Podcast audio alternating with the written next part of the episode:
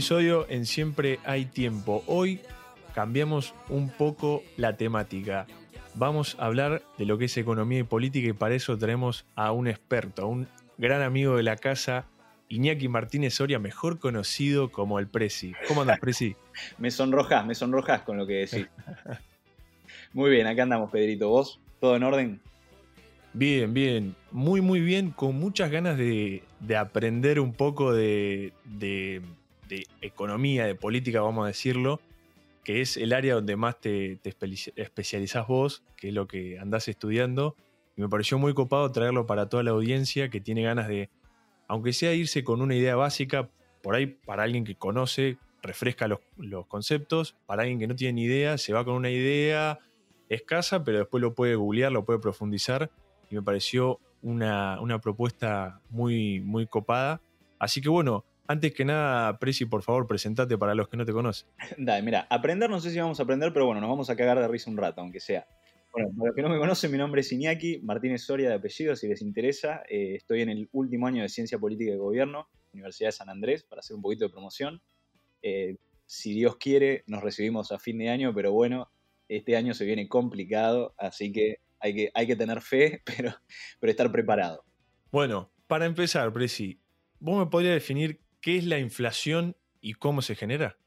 ¿Qué es la inflación? Mira, no te voy a dar la, la, definición de manual porque es insufrible, ya los escuchamos, por eso tenemos 20 economistas en la televisión, pero te lo voy a responder con una intuición muy simple. ¿Te acordás cuando de chiquito eh, intercambiabas las figuritas del álbum del Mundial en el colegio? Sí. Viste que de a poquito te dabas cuenta, Messi aparece una vez cada 10, ¿no? Ponele. Entonces, tenías que reemplazar 10 de Juan Flores que juegan, no sé, la D de Nigeria para poder conseguir un Messi. Exactamente. Bárbaro. Bueno, ¿qué pasa? Llega, se acerca al Mundial y la gente quiere más figuritas y la gente quiere más Messi y obviamente Pagani, ¿qué va a decir? O como se llama la empresa. Che, produzcamos más figuritas porque la gente la va a comprar. Pero muy inteligente el señor Pagani dice, si la gente lo quiere a Messi, vamos a hacer algo. En vez de un Messi cada 10 figuritas, hagamos uno cada 20. Bueno, al principio los pibes van a seguir intercambiando 10 figuritas por un Messi, pero eventualmente se van a dar cuenta que Messi aparece menos, ¿no? Entonces, ¿qué va a pasar? Solito se va a actualizar. De a poquito vas a ver que dicen, che, no, mira, Messi no aparece mucho, entonces yo quiero 12 figuritas de eh, Pepe Flores de la D de Nigeria. 14, 15, 20. Bueno, lo mismo pasa con la plata cuando vos imprimís mucha guita, la gente de a poquito se va dando cuenta, solita, la famosa mano invisible si se quiere, se va dando cuenta que hay más billetes en circulación. Entonces, si hay más billetes en circulación, las cosas naturalmente van a decir, si antes me podían pagar 10 y ahora me pueden pagar 20, voy a actualizar por 20. No es la gente forra, que es mala, no, no, nada de eso. Es simplemente dándose cuenta que la, la plata vale menos y por eso suben los precios. Perfecto. Bueno, y hablando de, todo esto de la, plata y la suba de, los precios, ¿hay forma de contrarrestar eso? Es decir, ¿hay forma de, bajar los precios? Mira, en estas cosas, soluciones mágicas no existen. Nada, o sea, vos hoy podés salir a decir, bueno, pasa mucho el famoso precio fijo, precio cuidado. Vos podés negociar algo en el corto plazo, decís, bueno, de acá a tres meses el paquete de fideos lo mantenemos en, no sé, 40 pesos, por decir algo, y el empresario te va a hacer una gauchada porque, bueno, le van a comprar en volumen. Pero eventualmente va a subir. Entonces, soluciones mágicas de corto plazo no existen. Esto se genera, digamos, se soluciona con credibilidad, que la gente crea que el peso vale algo. Y si vos, ante el más mínimo problema, agarrás, prendés la maquinita, ante el más mínimo problema, eh, jodés, jugás con la tasa de interés, que básicamente es cuánto te paga el banco por tener la plata guardada ahí, la gente empieza a desconfiar. Dice, si a mí no me dan ninguna garantía, ¿sabes qué? Yo no quiero tener los pesos encima. A mí me conviene, me rinde más tener un, LED, una Ultra HK 4D en casa, eso me rinde más. Entonces me saco los pesos de encima y, compro. Si vos no, digamos, no estableces una, un plan, un proyecto, y no te mantenés con eso a largo plazo, chance de solucionar la inflación no tenés. Lo que necesitas es generar credibilidad de acá a muchos años. Perfecto, perfecto. Bueno, sobre la moneda, paso ahora. ¿Qué significa la devaluación de la moneda? Bueno, la devaluación básica, o sea, para entender, vos medís en función de algo, ¿no? Eh, nosotros los argentinos, muy común, en qué confiamos, qué nos da seguridad para guardar la guita. Como sabemos que hay inflación, que el peso cada dos por tres pierde, digamos, no, no creemos en el peso y esa es la realidad. Entonces, ¿qué es lo que nos gusta tener así automáticamente? Nos gusta el billete verde, nos gusta la carita de Franklin, de los compañeros de allá norteamericanos. Entonces, confiamos en el dólar. Pero ¿qué pasa? Volvemos a lo mismo. La gente de acá, de afuera, desconfía en el peso. Entonces, así como van subiendo los precios, el valor de ese billete va cayendo con respecto al dólar.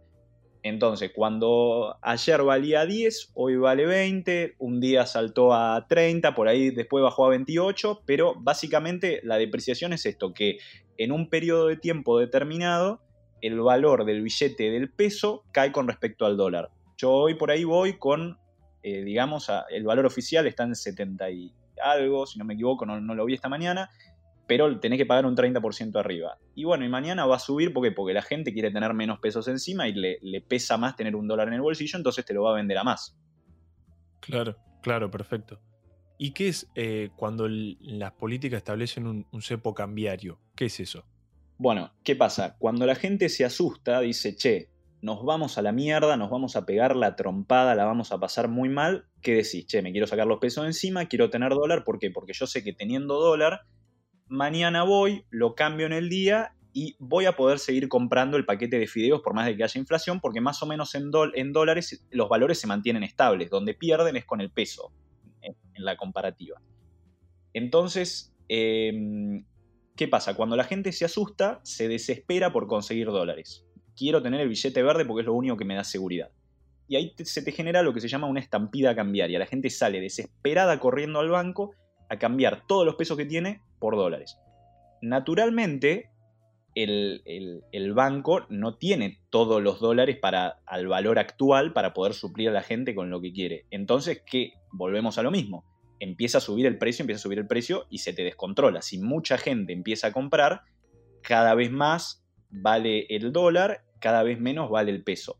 Entonces, una solución muy sencilla, pero muy neandertal si se quiere, porque en el largo plazo no te soluciona nada, es decir, bueno muchachos, no se compran dólares arriba de esta cantidad. ¿Qué es lo que tenemos hoy en día? Vos hoy por mes te permiten comprar por persona hasta 200 dólares por día, para evitar que, que la gente que tiene algún ahorrito o tiene mucha guita, diga voy y cambio todos los dólares porque aparte se te caen las reservas y pierde aún más valor el peso.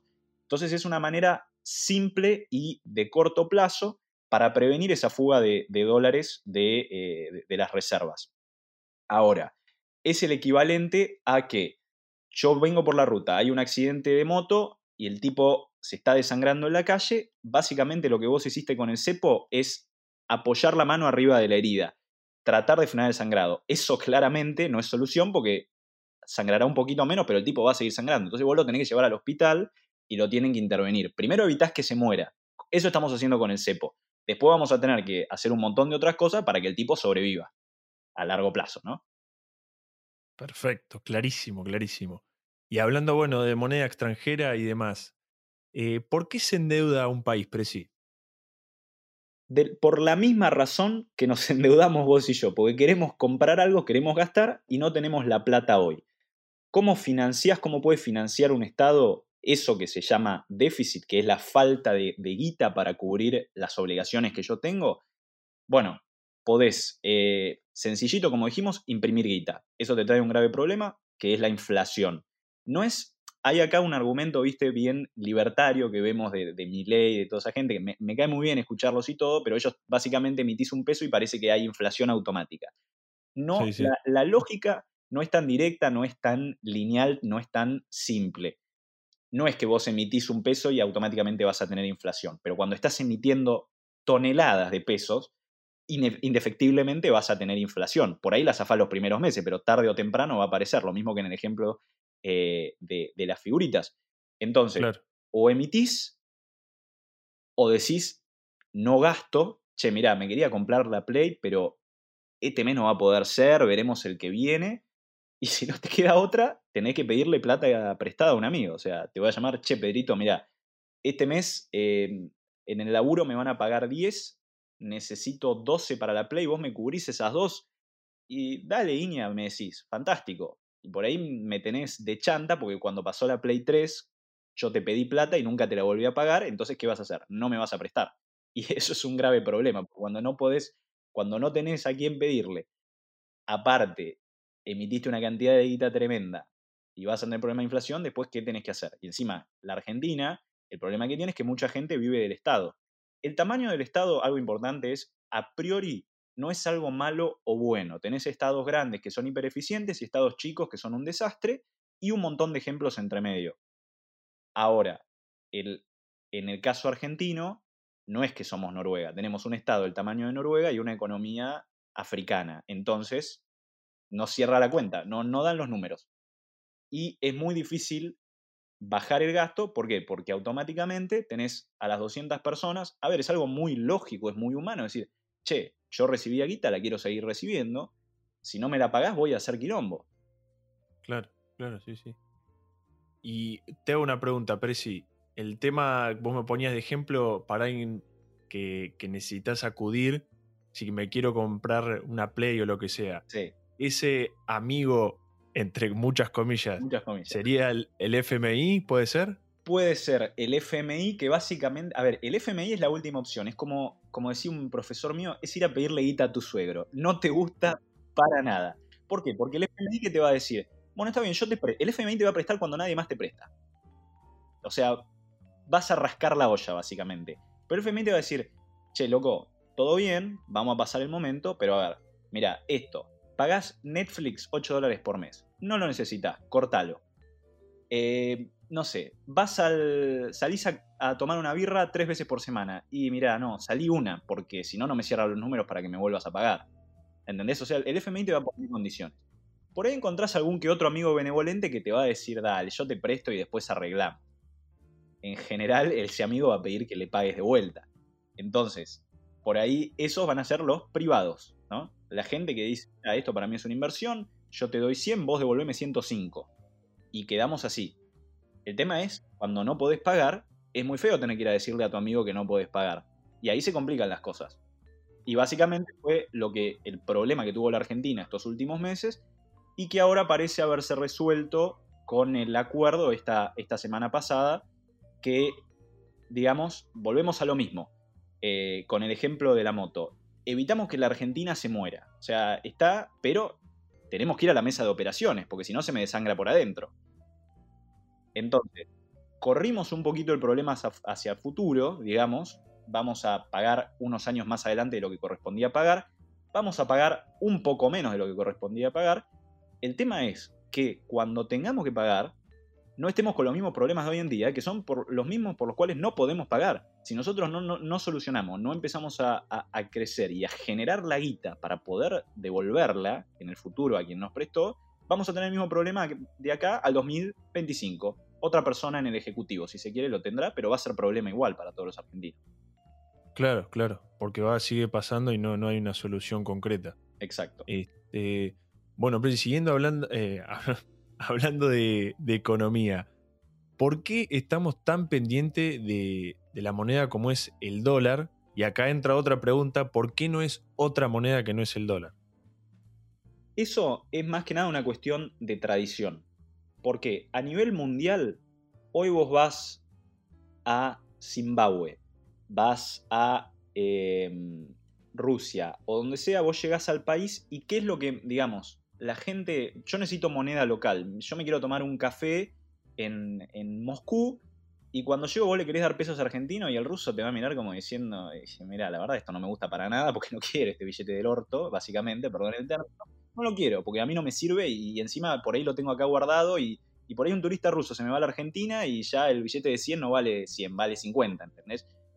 Entonces, ¿en, qué, en tipo que confía? En el billetito con la cara de un presidente estadounidense. ¿Por qué? Porque sabe que, bueno, más o menos ese país genera confianza en, los inversores y por eso el billete cuenta. ¿Por qué? Porque va a mantener el valor. En términos generales, durante mucho tiempo ese billete va a mantener el valor. Estados Unidos, siendo una superpotencia mundial, económica, política, militar, genera mucha confianza y la viene generando desde hace mucho tiempo. Y el mundo en general dijo, bueno, yo tomo este, esta moneda como valor de referencia para poder comerciar internacionalmente, para guardar guita pudo haber pudo haber creído y de hecho cree en otras cosas. Muchos países, la Argentina de hecho eh, lo hace, guarda por ejemplo en oro. Ese, ese es el, digamos, el, elemento común de referencia y de confianza. Por historia, los argentinos creemos en el dólar. Una, digamos, volvemos a lo mismo, una relación histórica, una cuestión cultural, una cuestión de cercanía. Eh, por algún motivo mañana la gente dice, che, me gusta más el, billetito con la puerta de Brandenburgo en Berlín o con la Torre Eiffel y me voy a cambiar al euro y lo vas a poder guardar igual. Pero ¿qué pasa? Cuando todos los argentinos ahorran en dólares y te conviene tener dólares porque los euros te va a ser un poquito más complicado salir a cambiarlos y entregárselos a las personas. Entonces vos confías en el billete verde. Perfecto, perfecto. Y hablando, siguiendo con el billete verde, ¿por qué existen los diferentes tipos de, cotización. No sé si está bien utilizar el término cotizaciones, pero viste que existe el blue, el oficial, el turista, sí. etcétera. Sí, sí. Bueno, eso es básicamente cuando, en términos generales, debería haber un solo precio, ¿no? Es el valor de dólar en general que conoce la gente y que básicamente es el blue ahora. Que hasta hace poquito era el oficial. ¿Por qué? Porque el oficial reflejaba más o menos lo que se vendía en el mercado negro. O sea, lo que vos ibas a, a comprar, el, como vos podías ir al banco y comprar 5 mil dólares, te salía lo más o menos lo mismo, con alguna pequeña diferencia, porque el banco es una institución mucho más grande, que si lo ibas a comprar a la calle y querías los 5 mil dólares. Como ahora el, Banco Central, digamos, el gobierno, determinó que vos no podés comprar más de 200 dólares por mes, la gente que quiere comprar mucha guita, ¿qué pasa? Lo tiene que ir indefectiblemente a comprar una cueva, un tipo que lo vende en negro, en el mercado oscuro, eh, por, abajo, por abajo de las piedras, ¿no? Entonces el tipo que te va a decir, mira, vos no podés conseguir dólares en otro lado, yo los tengo ahora, te los voy a vender, dale, pero págame más. ¿Por qué? Porque si yo después quiero recomprar dólares, en el mercado oficial puedo comprar 200. Eh, entonces, medio que ese valor que vos ves, dólar oficial, 75 pesos, es irrazonable, porque solo podés comprar 75 pesos hasta los 200 dólares. Si querés más que eso, no, no hay tu tía. Salvo que seas un importador o que por algún motivo el gobierno te autorice. Pero básicamente es eso, el valor eh, real del dólar es el valor de la calle, que refleja la dificultad que, eh, que implica adquirir un dólar y cuánto lo valora la gente. Perfecto, perfecto. Y te hago una pregunta, Presi. ¿Es posible crear una, una moneda común con toda Sudamérica? Es decir, como si fuera un euro para, para Europa. Y en caso de ser así, o no, bueno, veremos lo que me contestás, pero ¿sería positivo o negativo? A ver, siempre existió ese proyecto, de hecho, el año pasado, antes, poquito antes de, las elecciones, el eh, presidente Mauricio Macri anunció, eh, creo que fue el presidente, si no me equivoco, bueno, el, gobierno, alguien del gobierno argentino, se mandó a la televisión y dijo, vamos a avanzar en la creación de una moneda común con Brasil, se va a llamar el peso real y toda la gente azorada, uy, qué bueno, me voy a, voy a salir de acá y me voy a ir a Río de Janeiro y me voy a poder comprar la caipiriña en la playa con la misma guita que voy acá y compro las Don Satur en, el almacén de la esquina. Entonces, eh, eso es algo, digamos, poder como posibilidad, como sueño, y se puede soñar.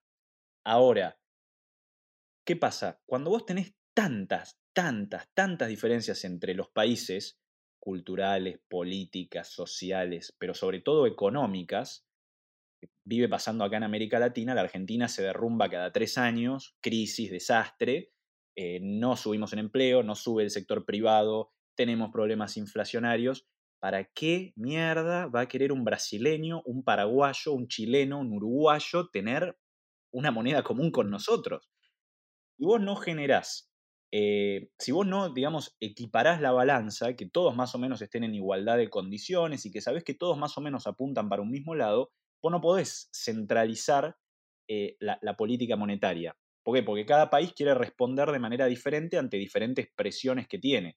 Cuando vos los países más o menos tenés, no te digo que son iguales, pero sí que tenés una base, un lugar desde donde partir, una plataforma similar, ahí podés decir, bueno, nos animamos a tener una moneda común como pasó en, eh, en Europa. Pero es un caso muy, muy particular, con niveles de desarrollo muy elevados para todos los países, con niveles de confianza política y de democracia muy altos y de estabilidad económica importante, cosa que acá en Latinoamérica no la tenemos. No tenemos estabilidad política, no tenemos estabilidad económica, ergo tener una moneda en común es más problemática que no tenerla. Perfecto. Bueno, Presi, estuviste excelente, súper claro con todas tus explicaciones. Espero que, bueno, que lo hayas disfrutado y ojalá que puedas volver en otro episodio. Siempre, siempre un gusto hablar, así que gracias Peter por invitarme, un placer y cuando quieras lo volvemos a repetir.